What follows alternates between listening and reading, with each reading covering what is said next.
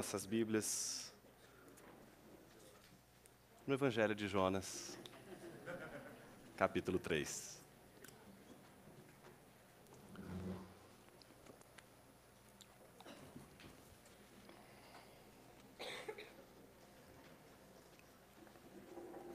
Nós já vimos que a estrutura de Jonas é uma estrutura clara, fácil de a gente assimilar, e o ponto-chave está sempre na palavra do Senhor.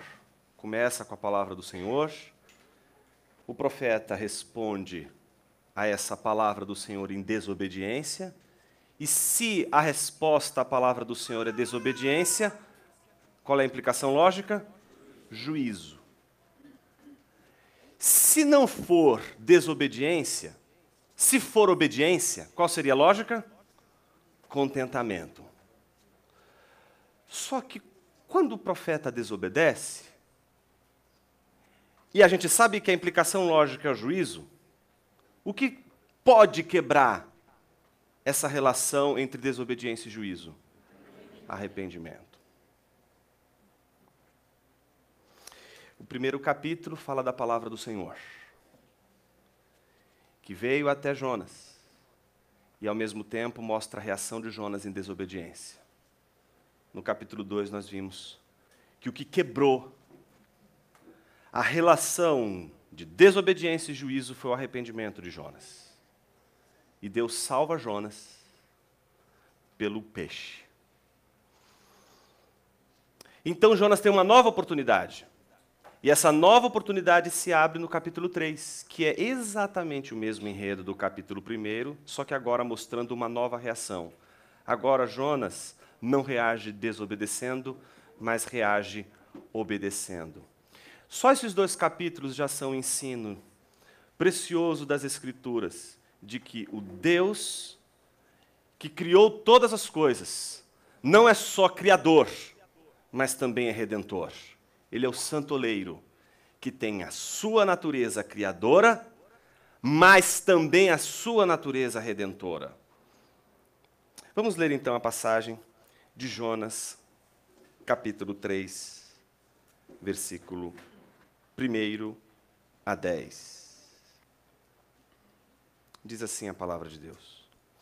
A palavra do Senhor veio a Jonas pela segunda vez. Vai agora à grande cidade de Nínive e proclama a mensagem que eu te ordeno. Jonas foi imediatamente para Nínive, segundo a palavra do Senhor. Nínive era uma cidade grande e se levava três dias para percorrê-la. Jonas começou a percorrer a cidade por um dia, clamando: Nínive será destruída daqui a 40 dias. Os habitantes de Nínive creram em Deus e decretaram um jejum. Vestiram-se de pano de saco, do mais rico ao mais pobre. A notícia também chegou ao rei de Nínive.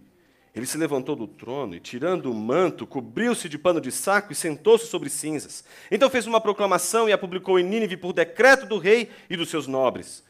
Que nem homens, nem animais, nem bois, nem, nem ovelhas provem coisa alguma. Não comam, nem bebam água, mas sejam cobertos de pano de saco, tanto os homens como os animais, e clamem com fervor a Deus e cada um se converta do seu mau caminho e da violência de suas mãos. Talvez Deus se volte, arrependa-se e afaste o furor da sua ira, de modo que não morramos. E Deus viu o que eles fizeram. Como se converteram do seu mau caminho. Então arrependeu-se do castigo que lhes enviaria e não o executou. Oremos mais uma vez. Senhor Deus, fale conosco através de tua palavra. E que pela iluminação do teu espírito possamos compreender a verdade que nos transforma. Que a tua palavra, que é poderosa para criar, que ela também possa nos redimir. Tu és Criador e Redentor, e por isso te rendemos toda a nossa reverência, temor e adoração nessa manhã. Fale conosco. Assim nós te pedimos, ó Pai. Por meio de seu Filho Jesus oramos. Amém. Toda a natureza é obediência absoluta a Deus. obediência absoluta. Jonas capítulo 1, versículo 4 diz: O Senhor enviou um forte vento sobre o mar e caiu uma tempestade violenta. Então o vento e o mar obedecem às ordens de Deus. E obedecem de forma absoluta, imediata, sem mediação, sem questionamento, sem discurso. É obediência absoluta. É ordem e obediência imediata. 1,17 diz exatamente o seguinte: O Senhor preparou um grande peixe para que engolisse Jonas, e ele ficou três dias e três noites no ventre do peixe. O Senhor ordena ao peixe, e o peixe engole a Jonas, sem pestanejar, imediatamente, porque o grande peixe é como toda a natureza, obediência absoluta. Você corre os olhos para o capítulo 4, versículo 6 em diante. E a palavra de Deus diz que o Senhor fez crescer uma planta acima de Jonas para que lhe fizesse sombra sobre a cabeça a fim de livrar do seu incômodo. Aquela planta é obediência absoluta. Ela não questiona, ela não pergunta, ela não quer saber de onde vem nem para onde vai. Ela obedece e obedece de forma absoluta. Mas no dia seguinte, ao nascer do sol, Deus enviou uma lagarta. Então, desde um grande peixe, a um animalzinho como uma lagarta, Todos eles, não importam qual tamanho seja, obedecerão de forma absoluta ao Senhor. E aconteceu que, aparecendo o sol, Deus mandou um vento oriental. Os ventos, os mares, as estrelas, tudo obedece absolutamente ao Senhor.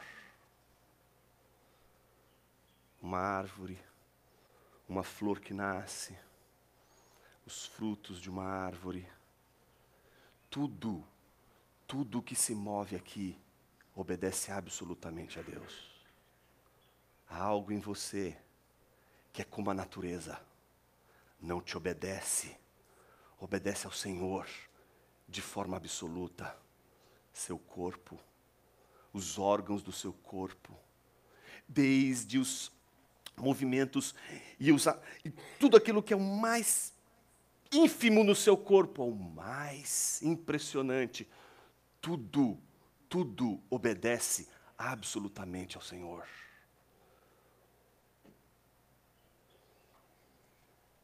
Talvez a nossa oração pudesse ser, nessa manhã,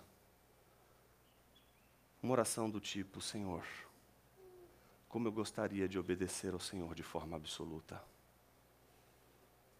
como eu invejo os pássaros, como invejo as estrelas, como eu invejo os ventos, porque te obedecem de forma absoluta. Não há questionamento, não há perguntas, não há angústia, não há luta, não há conflito. Eles obedecem. Por que cargas d'água? Deus não nos fez obedientes a Ele como os céus, as estrelas, o vento, o mar, obedientes por natureza. Por que não obedecemos a Deus como o girassol, que por natureza se inclina para o sol? Por que não possuímos uma obediência absoluta? Porque Deus não nos fez obedientes por natureza. E pelo contrário, descobrimos que a nossa sina é o contrário. Não é obedecer por natureza, mas é o oposto, é desobedecer por natureza. E ao contrário das aves dos céus, dos peixes no mar, nas estrelas do céu, do vento e tudo à nossa volta, que parece num só cor obedecer a Deus, o contrário, desobedecemos a Deus por natureza. Não precisamos fazer esforços, não precisamos sequer fazer força para desobedecer a Deus. Parece que por natureza desobedecemos a Deus.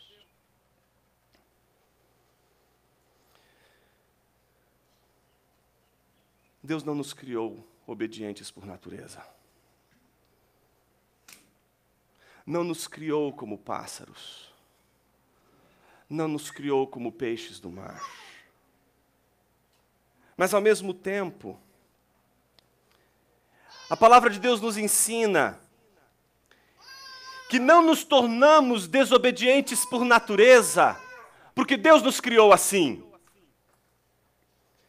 A desobediência está entranhada em nós como uma natureza que nos filia ao grande pacto de Deus a Adão, com Adão. O primeiro homem, aquele que guarda toda a origem, toda a fonte da nossa desobediência cósmica. Quando você peca, por mais que seja um pecado pequeno que seja, a sua desobediência não é só moral, é cósmica, é real. Ela diz respeito a uma desobediência diante do Senhor soberano de toda a criação, que tem tudo, tudo debaixo do seu senhorio, debaixo do seu poder. Mas quando a gente conhece a palavra, e a palavra vem até nós, e a gente reconhece a nossa desobediência, então a gente precisa, de alguma forma, tomar uma decisão. E a gente já sabe que a gente tem problemas com decisão, né? Porque as nossas decisões, elas exigem uma coisa chamada tábua de valores. É por meio da tábua de valores que a gente faz contas.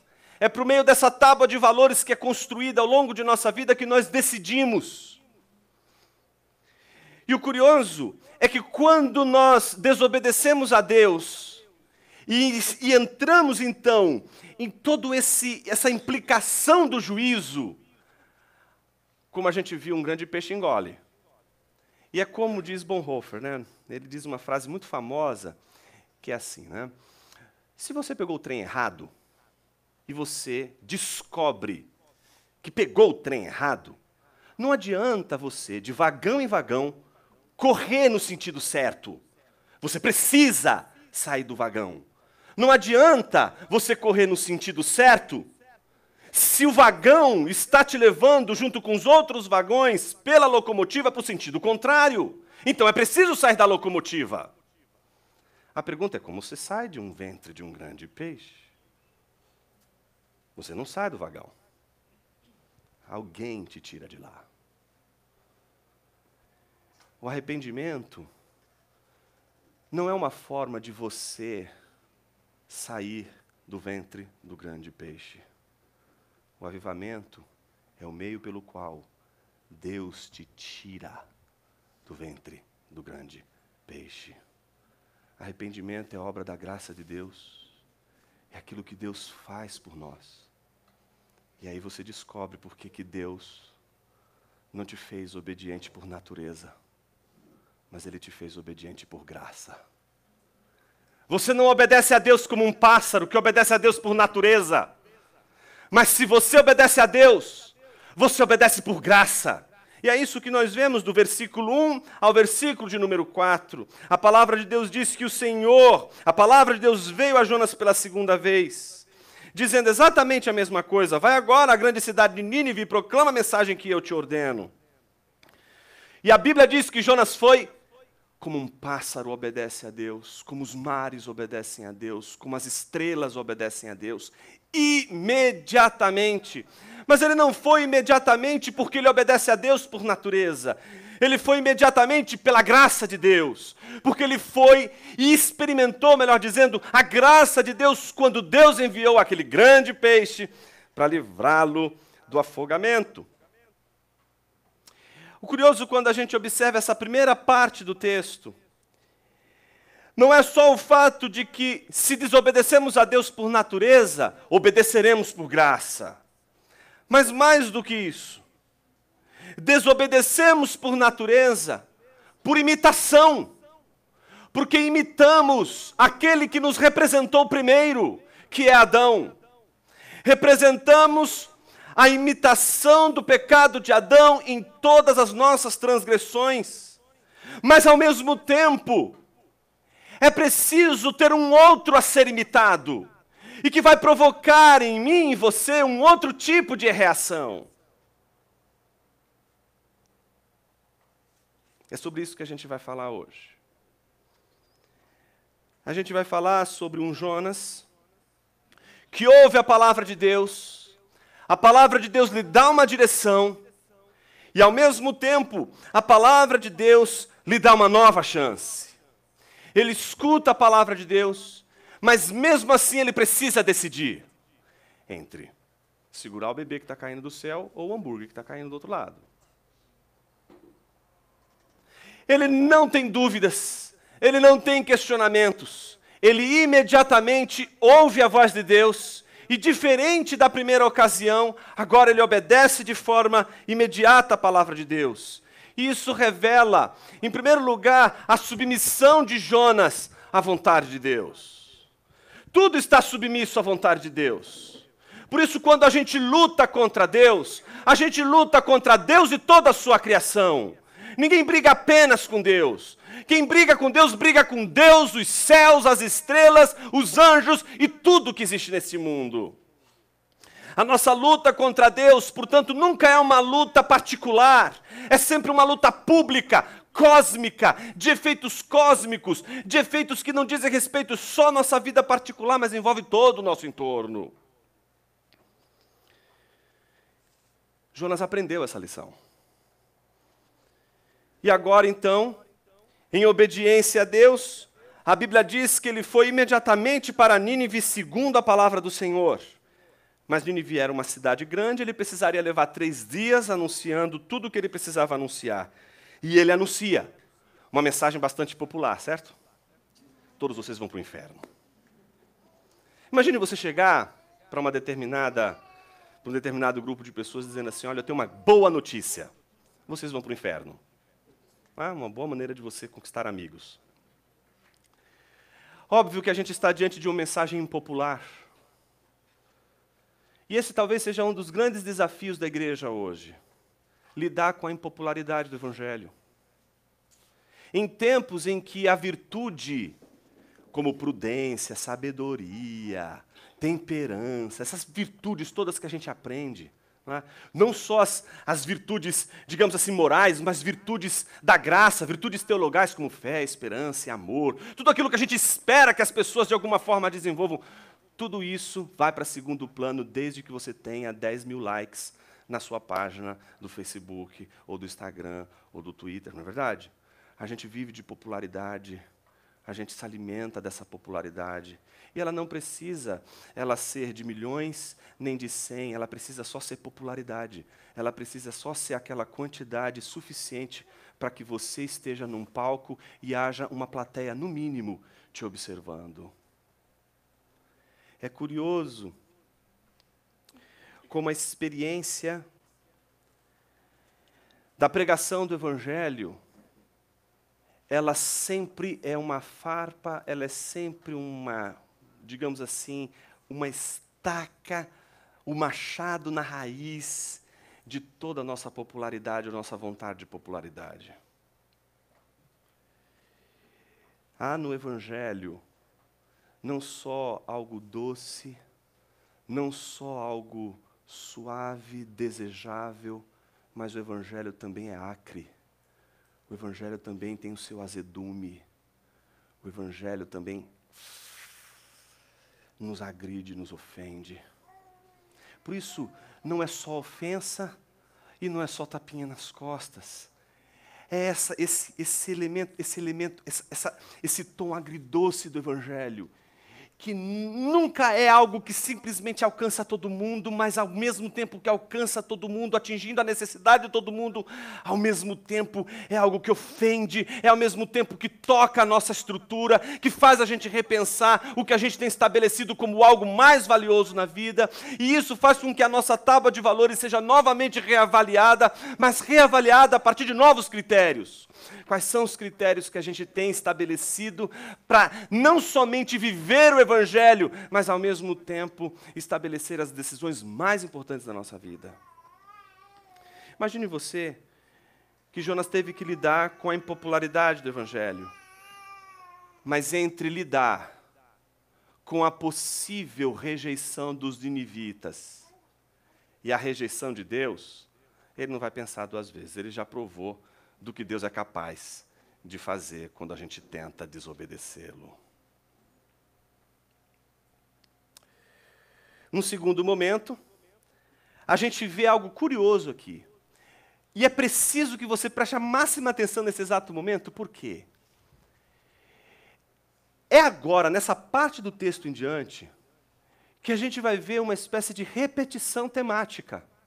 A repetição de algo muito curioso. Veja, o que, que acontece? Do versículo 5 ao versículo 9, a gente vê exatamente o arrependimento dos inivitas. Então preste atenção. Você tem Logo na estrutura do texto, né, você tem a palavra do Senhor no capítulo 1, mostrando que a reação de Jonas foi a desobediência. Então, como desobediência, existe uma palavra de juízo para Jonas. Jonas reconhece que ele é responsável por toda aquela tempestade que é o juízo de Deus. Então, ele sabe que o fim dele é morrer afogado, então me lancem no mar. Então, quando ele é lançado ao mar, a Bíblia diz que ele faz uma oração. E essa oração mostra a confissão dele de arrependimento e que revela o porquê, de fato, Deus, ela como uma resposta do porquê Deus não permite que Jonas dê a palavra final é? no que diz respeito aos rumos da sua vida. E ele, pensando que iria morrer talvez afogado, vem um grande peixe e o engole, e esse é o jeito esquisito de Deus salvar alguém. Ele sabe muito bem como Deus opera. O capítulo 3 começa novamente com a palavra do Senhor vinda a Jonas, e Jonas agora obedece a Deus. Então a lógica é basicamente essa. Veio a palavra do Senhor, ele obedeceu a palavra do Senhor, o que tem que vir logo em seguida? Contentamento. Isso tem que aparecer. Só que entre essa mensagem que vai refletir exatamente a relação entre obediência e contentamento, existe uma história, a história dos ninivitas. A história dos ninivitas é interessante porque é a história de um povo que estava em desobediência, que, como Jonas, também estava desobedecendo à lei de Deus. E a grande pergunta é: mas eles eram um povo da aliança? Eles não eram um povo da aliança.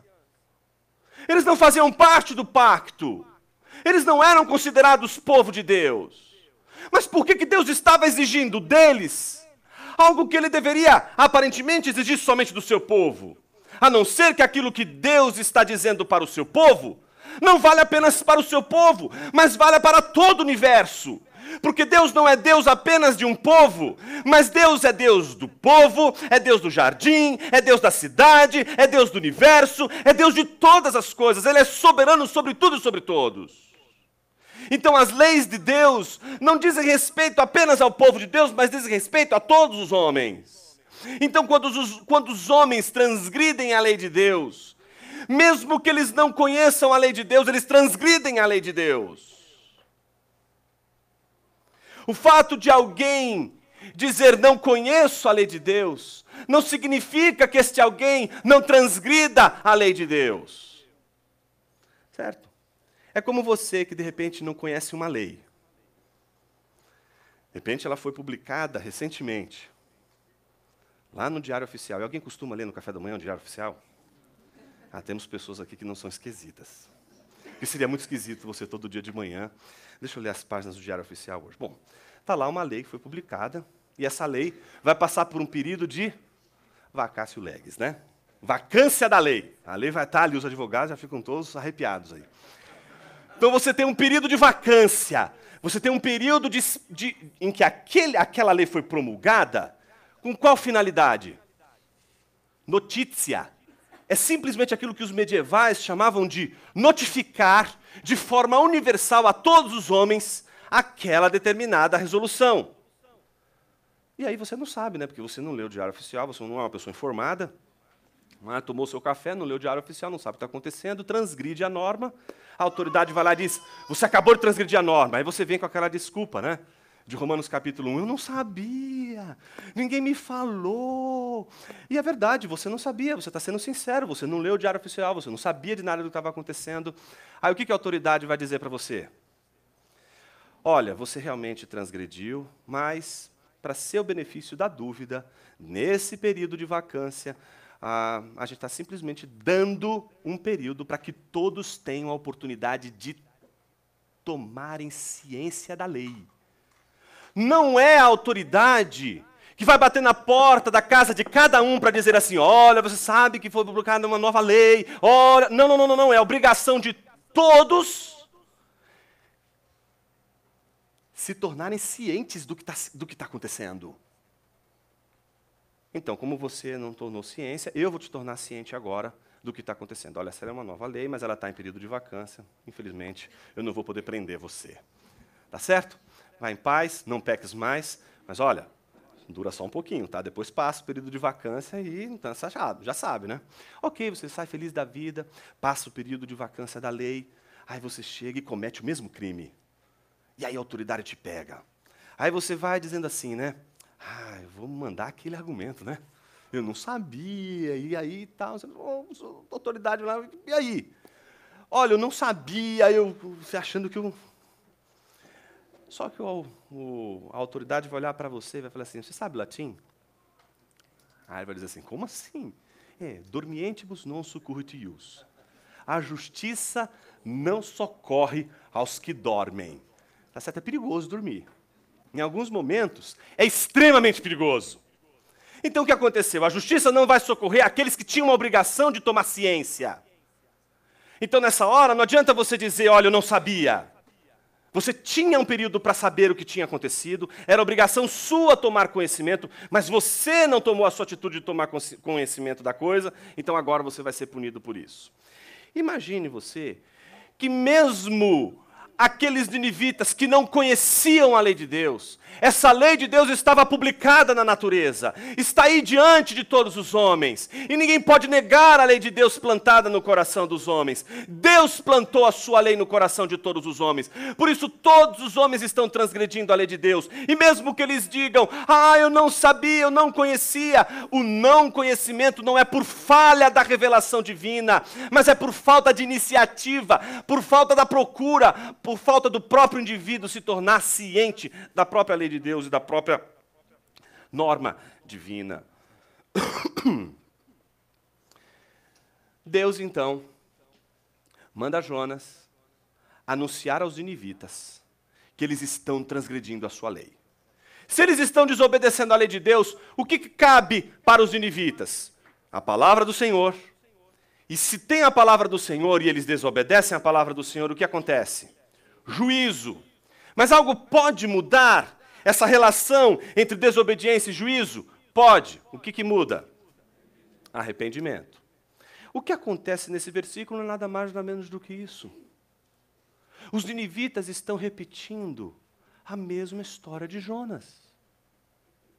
A diferença é que um é o filho pródigo mais velho, o outro é o filho pródigo mais moço. A diferença é que ambos estão transgredindo a lei de Deus. Mas eles transgridem a lei de Deus de aspectos e formas e lugares absolutamente distintos. Imagine você que quando Jonas anuncia a palavra de Deus, a reação dos ninivitas poderia ser a reação simplesmente de deixar de lado e dizer que se exploda tudo, Deus vai destruir tudo, e ser indiferente. Poderia ser a atitude de Jonas. Eles poderiam ser indiferentes à palavra do juízo. Eles poderiam ser indiferentes à palavra de Deus, como Jonas foi, como a gente viu que Jonas foi. Eles poderiam ser indiferentes àquilo que Deus havia dito, mas eles receberam a palavra de Deus de uma forma que ninguém esperava, nem mesmo Jonas talvez não esperasse. Uma resposta tão ligeira, tão rápida que envolve não somente a população, mas chega até a sua máxima autoridade, que é o rei, que adere à palavra de Deus e, em respeito à palavra de Deus, responde em obediência, oferecendo a sua em jejum, em oração, em clamor, o seu pedido, que talvez Deus pudesse poupá-los do juízo.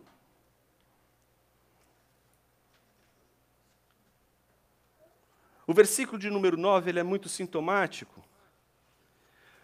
Porque ele diz: talvez Deus se volte, arrependa-se, para o horror dos teólogos aí, e afaste o furor da sua ira, de modo que não morramos. É interessante como Deus, através da Sua palavra, anuncia o juízo, mas ao mesmo tempo, a maneira como as pessoas reagem à palavra do Senhor é a maneira que mostra o quanto nosso coração, por natureza, está direcionado para a desobediência. Quando a gente abre, por exemplo, o livro de Gênesis e vê toda a narrativa do dilúvio, a palavra do Senhor veio a Noé, a sua família. eles em obediência constroem a arca. Mas aqueles que são destruídos são aqueles que não acreditam na palavra de Deus, são aqueles que são indiferentes ao que foi dito por Deus a, a Noé. A indiferença, ela é algo que impede, inclusive, o quebrantamento do coração. O curioso, nessa passagem que nós lemos, é a reação dos ninivitas que quebrantados em jejum, pano de saco, que representa a humilhação, que representa o ato de alguém se humilhar, ato de alguém se colocar em humilhação diante de Deus. Então esperam que de Deus venha a sua misericórdia. E o terceiro ponto, e a terceira e última parte dessa exposição, ela conclui com a reação de Deus aqui. Então a gente tem do versículo 1 ao versículo 4 a obediência de Jonas, do versículo 5 ao versículo 10 o arrependimento de Nínive, que corresponde ao mesmo movimento de arrependimento de Jonas, quando ele, do vento do grande peixe, ele se volta para Deus. Então agora o povo também se volta para Deus, se converte dos seus maus caminhos e aguardam que Deus lhes tire do juízo. Eles não fogem do juízo. Eles sabem que eles, são, eles estão numa situação de inescapabilidade. Não tem como fugir, não tem como sair, não tem como sair de dentro do peixe.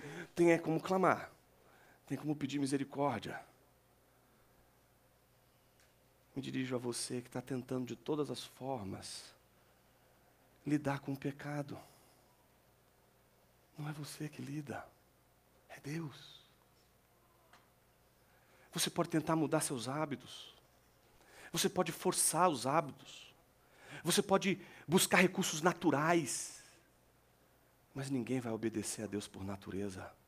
Só os pássaros, só as aves, só o vento, só o mar. Deus quer nos ensinar a obedecer por graça. A reação de Deus no versículo 10 é curiosa. E Deus viu o que eles fizeram, como se converteram do seu mau caminho.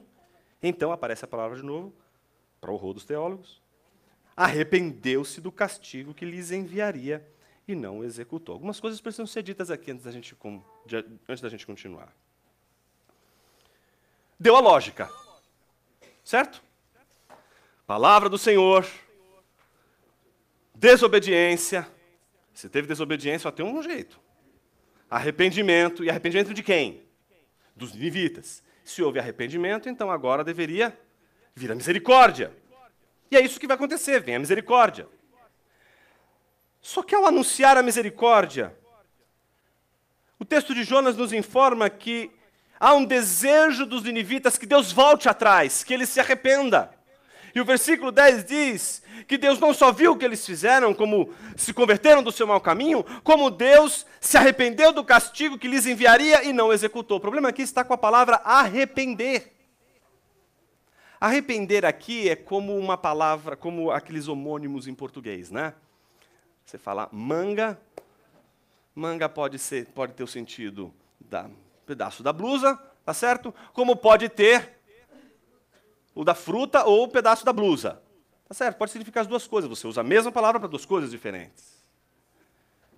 A palavra arrependimento aqui é uma palavra usada para expressar, de uma perspectiva humana, um ato de Deus intraduzível. Não tem como traduzir isso aqui.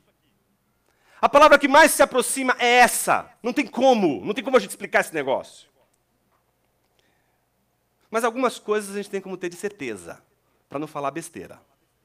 Então, o que a gente vai olhar agora são pelo menos alguns pontinhos importantes. Para, em primeiro lugar, a gente não sair daí para ir dizendo assim: olha, Deus se arrepende, viu? Cuidado. Ele pode se arrepender né, de ter tido misericórdia com você e mandar um juízo de novo na sua cabeça, tá certo? Então, o arrependimento que pode acontecer para salvar, pode ser o arrependimento que pode também se relacionar àquele que já foi salvo. Então, cuidado com a defesa do arrependimento de Deus. Primeira coisa, Deus não se arrepende. No sentido de Jonas, no sentido de Nínive, Deus não se arrepende, porque Deus é pura obediência e obedece a si por natureza. Deus não pode ir contra si mesmo. Por isso o arrependimento não é possível. Deus não pode se arrepender porque Deus não afronta a Deus. Deus não pode se arrepender porque Deus não luta com Deus para desobedecer a Deus. Deus não está em luta consigo mesmo por causa de sua desobediência. Então Deus não tem por que se arrepender. Não há o que se arrepender. Deus não está em desobediência. Então o arrependimento em relação a Deus nunca pode ser entendido da perspectiva humana daqueles que erram diante de Deus, daqueles que desobedecem a Deus, daqueles que de alguma forma transgridem a lei de Deus. Mas por outro lado, a gente precisa dizer que Deus, apesar de não ter pego o trem errado, Deus volta atrás na sua decisão. Esse volta atrás da sua decisão melhora um pouquinho, mas não resolve tudo. Voltar atrás significaria, em alguma medida, que Deus pode mudar. Para uns, isso é terrível. Por isso que a decisão máxima e absoluta é dizer: Deus é imutável, esse é um dos atributos de Deus, ninguém pode dizer que ele muda, ele não sofre, não sofre sombra de variação. Então, ponto final, a teologia sistemática diz isso. E é exato, é isso que Deus é. Deus é imutável, Deus não muda. Mas existe algo que nós não podemos perder de vista de que ao mesmo tempo que ele é imutável, ele é soberano. E ele é o único que pode tomar decisões absolutamente livres e baseadas única e exclusivamente em sua vontade. Ele é o único que tem a si mesmo como tábua de valor. Ele é o único que mede todas as coisas a partir de si mesmo. Ele é o único que escolhe, decide e faz e acontece, tendo como tábua de valor Ele mesmo. Quem de nós poderíamos estabelecer a nós mesmos como tábua de valor? Os gregos quiseram isso.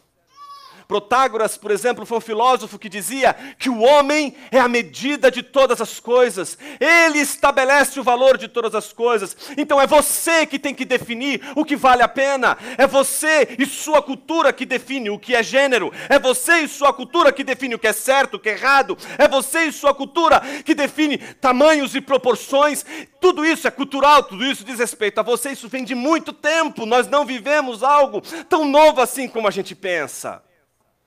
A tentativa do homem fazer de si mesmo a medida de todas as coisas, ela é muito mais velha do que os gregos. Ela está já presente em toda a natureza humana, desde esse homem criado por Deus, que desobedece a Deus e que resolve estabelecer uma outra tábua de valores para tomar suas decisões. Por isso a nossa história está atrelada ao Éden, está atrelada exatamente ao dia em que o homem decidiu estabelecer como tábua de valores a si mesmo, ele como padrão, ele como medida de todas as coisas. Em contrapartida,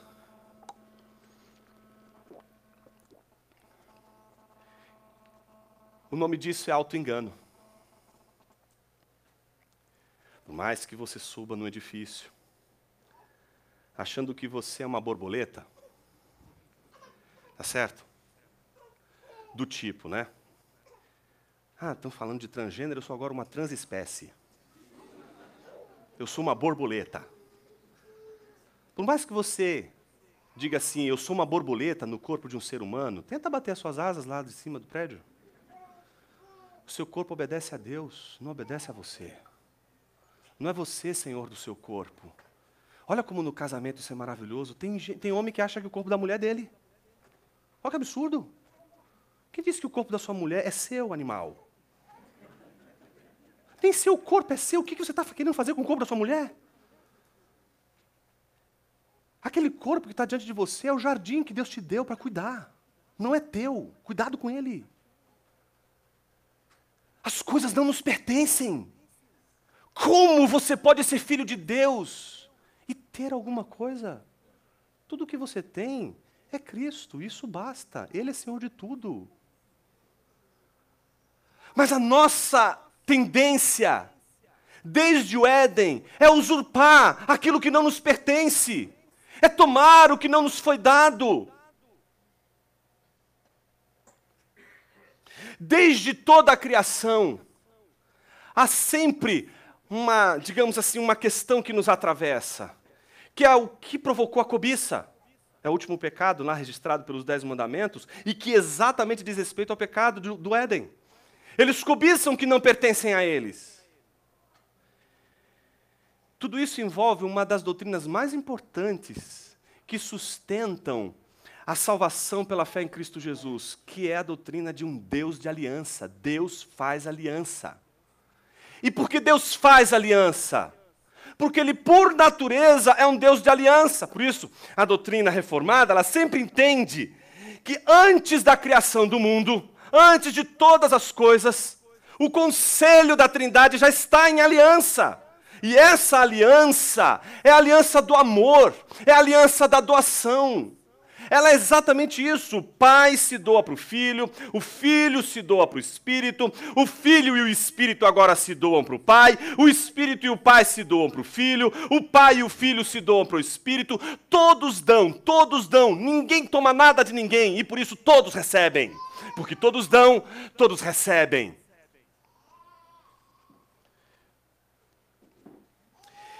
Quando a gente pensa essas coisas, em geral, a gente fica sempre com aquele, aqueles alunos de Agostinho, né? Tentando entender o que Deus fazia antes de criar o mundo, né? Um, para um deles, Agostinho disse que ele fazia o inferno para colocar nele pessoas que fazem esse tipo de pergunta. Mas para outros, Agostinho dizia o seguinte: o que, que ele fazia antes de criar o mundo? Amava. Amava. E amar é doar. Tomar é o antônimo de amar. Se até hoje você acha que o antônimo teológico de amar é odiar, você não leu a Bíblia direito. Odiar não é o antônimo de amar. Tomar, cobiçar, é o contrário do amor. Todas as vezes que você toma o que não lhe pertence, todas as vezes que você furta o que não lhe foi dado, você não ama. Quando você toma do outro o que não lhe foi dado, você não ama. Amar é doar-se, amar é entregar-se. Amar é exatamente esse movimento. Michael Reeves, aliás, foi distribuído um livro aí hoje, Deleitando-se na Oração, um livro maravilhoso, espetacular esse livro. Ele escreveu vários deleitando-se. Um deles é Deleitando-se na Trindade, que é outro livro maravilhoso. Nesse livro, Deleitando sobre a Trindade, ele diz que o mundo, na, na esteira da interpretação de Agostinho, ele entende que o mundo todo, os céus, as estrelas, todo, tudo que Deus criou, é resultado do transbordamento desse amor. A Trindade, aliançada em amor, cria todo este universo como obra de amor coloca o ser humano num jardim, não coloca o ser humano no Éden. O homem não foi feito para viver no Éden, ele é perigoso demais para o homem. Deus faz um jardim. E o jardim, meus irmãos, é a coisa mais bela que Deus cria nesse momento, porque é só ali no jardim que o homem tem a segurança que ele perdeu depois que ele foi lançado para fora. E hoje, abstratamente, da forma mais das formas mais absurdas, ele tenta reconquistar essa segurança que foi perdida no jardim por meio da construção de cidades. Nínive é uma tentativa de recuperar aquela segurança perdida no jardim do Éden, mesmo eles não sendo povo da aliança. Todos os seres humanos estão buscando segurança, e eles vão buscar segurança nas cidades, eles vão buscar segurança nas fortificações, eles vão buscar segurança nos seus condomínios fechados, eles vão conquistar e buscar a segurança com seu dinheiro, eles vão buscar a segurança com o seu status de profissão, com dinheiro, com tudo que tiver à sua frente, porque essa segurança que ele tanto quer na vida, ele perdeu no Éden, não sabe como reconquistar. Essa segurança você não forja com as suas mãos, você não ganha com dinheiro. Essa segurança não está em uma coisa que Deus te dá. Por isso Deus pode fazer um milagre na sua vida e nem por isso você é regenerado, meu filho. Você acha que porque Deus fez milagres na sua vida, te abençoou, você está salvo? Deus pode salvar um ateu, pode, pode curar o ateu e não salvar o ateu. Cura não é um sinal de salvação. Arrependimento é sinal de salvação. Submissão é sinal de salvação. Quebrantamento é sinal de salvação. Amor é sinal de salvação. O mundo é um, é um jardim que Deus dá para o homem. E diz assim: ó, tem nós três aqui. Vamos dançar essa dança da doação. João Damasceno foi um teólogo importante da igreja. E ele estava preocupado com esse negócio da trindade. Os medievais resolveram mais, mais, de forma mais simples o lance da trindade. Eles resolveram da seguinte forma. É? Tente entender a trindade, você ficará doido. Tente negá-la e você perderá sua alma. Então eles resolvem de uma maneira mais simples. Mas João Damasceno, ele ainda quer tentar entender a trindade de todos os jeitos. E ele está lá quebrando a cabeça quando de repente ele começa a escutar um monte de crianças cantando. E essas crianças estão cantando uma dança grega, que é uma espécie de ciranda. Ciranda. Essa ciranda é o seguinte: elas estão ali girando uma ao redor de uma criança, uma criança está no meio, essa ciranda está aqui, ó, acontecendo, e essa, essas crianças todas estão cantando única e exclusivamente para a criança que está no meio. Dali a pouco, uma criança que está aqui dá lugar para outra, e ela se volta para a ciranda, e essa que está aqui no meio começa a ouvir as canções das outras crianças. Então elas todas ficam cantando umas às outras. Quando é que acaba o jogo? Quem é que vence? Não tem vencedor, não tem, não tem alguém que vai sair ganhando aqui. Quando é que acaba a brincadeira? Ah, quando simplesmente eles cansam. Ah, vamos brincar de outra coisa? Vamos brincar de outra coisa. Sabe qual é o nome dessa, dessa dança, dessa ciranda? Pericorese.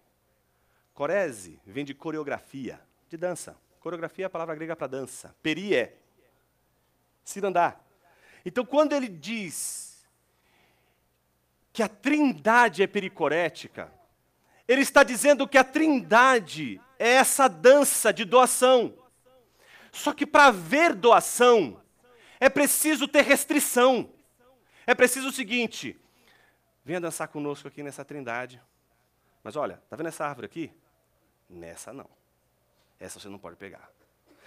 Tudo isso é dado, é dado a você. Você pode usufruir de tudo isso. Mas isto aqui pertence a nós, não põe a sua mão. A transgressão vem quando Adão resolve dançar a sua própria coreografia. Ele resolve dançar do seu jeito. Ele come do fruto que não deveria ter comido, que não pertencia a ele, que não lhe foi dado. Meus irmãos, como a gente sofre quando a gente extrapola os limites daqueles que nós amamos. Quando você ultrapassa o limite, você está tirando. Você está tomando. Isso não é amor. Todas as vezes que a gente toma aquilo que não nos foi dado, a gente simplesmente transgride. A gente perde o tempo da dança. E Adão perdeu o tempo da dança. Ele roubou o que não lhe pertencia. Não foi só o fruto que ele quis tirar. Ele quis roubar uma identidade que não era dele. Ele quis roubar um padrão que não poderia ser ele. Quis ele ser padrão e a medida de todas as coisas. Mas Deus continua sendo a medida de todas as coisas. Por fim, alguém poderia dizer assim: Jonas, está começando a ficar um pouco mais claro, mas eu tenho uma dúvida. Será que tudo isso, Deus voltando atrás, mesmo sendo imutável, ele simplesmente, em face do arrependimento, ele não deixa as águas sufocarem Jonas, não deixa o seu, o seu juízo exterminar de uma vez por todas os ninivitas. Será que colocando toda a ênfase no arrependimento, não estaríamos ali desenvolvendo uma espécie de salvação pelas obras? A resposta é sim. Seria. Se e somente se não houvesse Cristo morrido em seu lugar. Ninguém é salvo porque obedeceu a Jesus somos salvos porque Jesus obedeceu a Deus. Ao contrário de Jonas,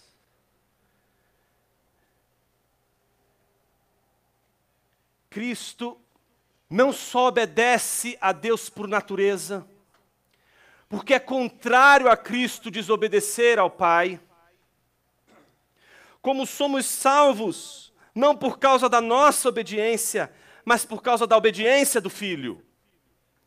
Todos nós que fomos salvos pela graça de Cristo Jesus, sabemos que se fomos salvos, fomos salvos pela obediência de Jesus Cristo. E se hoje a inimizade entre nós e Deus, ela foi de uma vez por todas exterminada, isso se deve pela obediência de Jesus e não pela nossa obediência.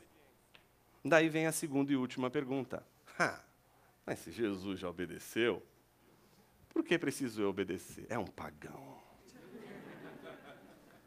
Você precisa obedecer por causa do amor. Porque se você não obedecer, você não ama. Não é porque se você não obedecer, você não vai ser salvo. Deus já te salvou. Se você não obedecer, você simplesmente não ama. Obedecer é aprender a perder. Obedecer é aprender a abrir mão. Obedecer é aprender a se humilhar. Obedecer é entrar exatamente no contexto da submissão a Deus. E não é isso que Jesus nos ensinou. Filipenses capítulo 2 diz que quando aquela igreja estava tão cheia de si, porque por causa dos dons e talentos, todo mundo se achava né, uma pessoa superior às outras, então elas são a medida de todas as coisas, então nós somos os melhores, nós somos os ortodoxos, esses não, vamos queimar eles todos no inferno. Então, sabe, todo esse movimento, quando aparece tudo isso, Jesus, a palavra de Paulo é clara e suficiente. Tende em vós a mesma atitude que houve em Cristo Jesus, o qual não julgou por usurpação ser igual a Deus, antes a si mesmo se esvaziou, assumindo a forma de servo, tornando-se em figura humana. Ele obedeceu até a morte, morte de cruz, pelo que Deus o exaltou sobremaneira e lhe colocou como Senhor sobre os céus, sobre a terra e tudo aquilo que está debaixo da terra o exemplo da doação, o exemplo da humilhação, está todo dado em Cristo Jesus. É Jesus que nos ensina, é Jesus que nos mostra o caminho da obediência como um caminho de amor, como um caminho de devoção, como um caminho de gratidão. Será que Jonas obedeceu por essas vias? Será que Jonas obedeceu porque amava? Ou Jonas obedeceu porque tinha juízo? Jonas obedeceu porque, de fato, quando Deus o tirou do ventre do peixe, ele fez o que ele não poderia fazer.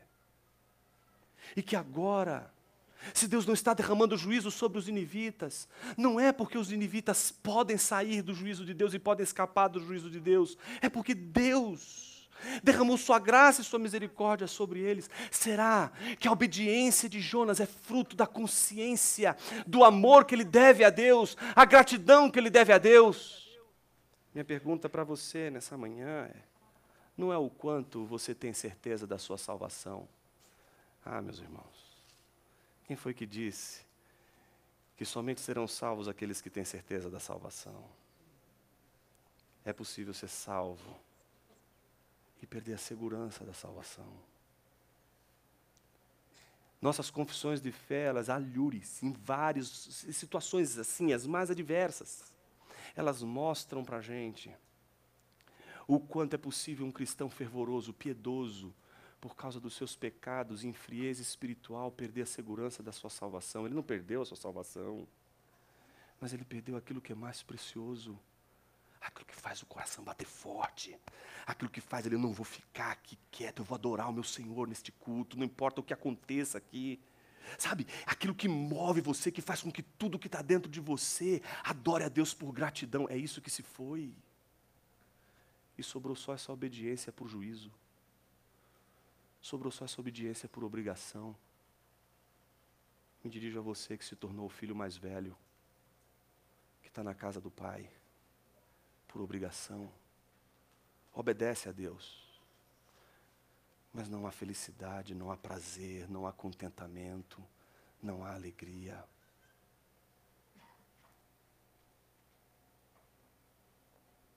Vamos orar, meus irmãos.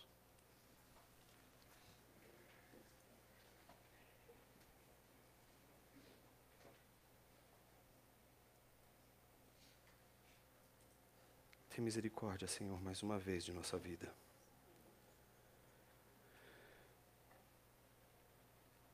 Porque nós podemos, por causa da nossa desobediência, da nossa indiferença.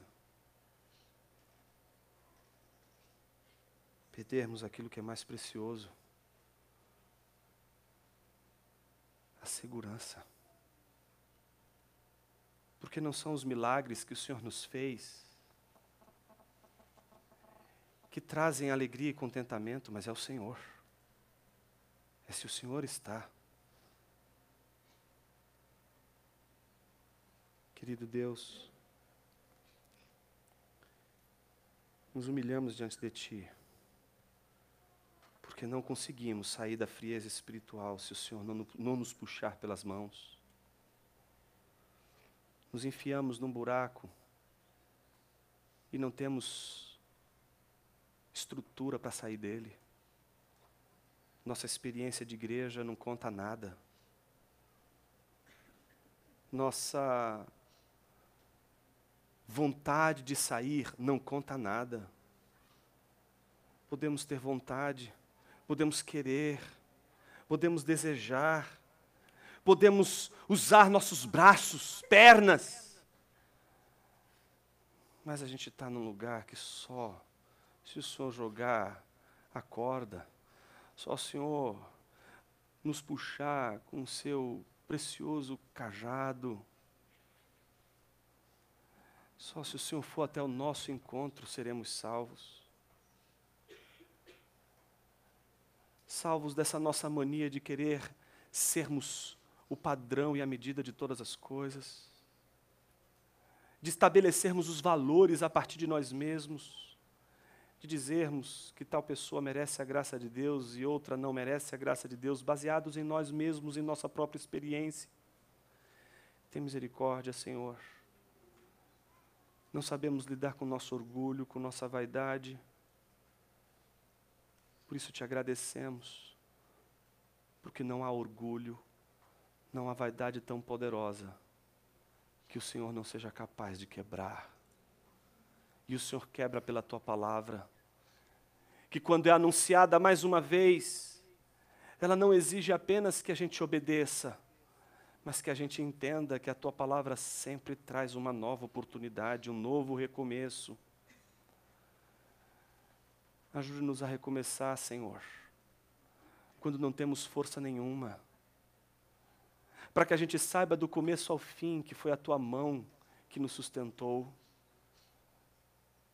para que no fim da caminhada, da nossa jornada, a gente entenda por que, que o Senhor não nos fez como pássaros obedientes por natureza, mas o Senhor nos fez obedientes por graça, por graça e misericórdia, obedientes em Cristo Jesus, para sermos salvos por Cristo Jesus, obedientes a Ti, como gratidão pelo que o Senhor fez por nós. Que o Senhor nos socorra, que o Senhor venha até a nossa angústia no dia da angústia e nos livre de todo mal, assim oramos. Em nome de Cristo Jesus.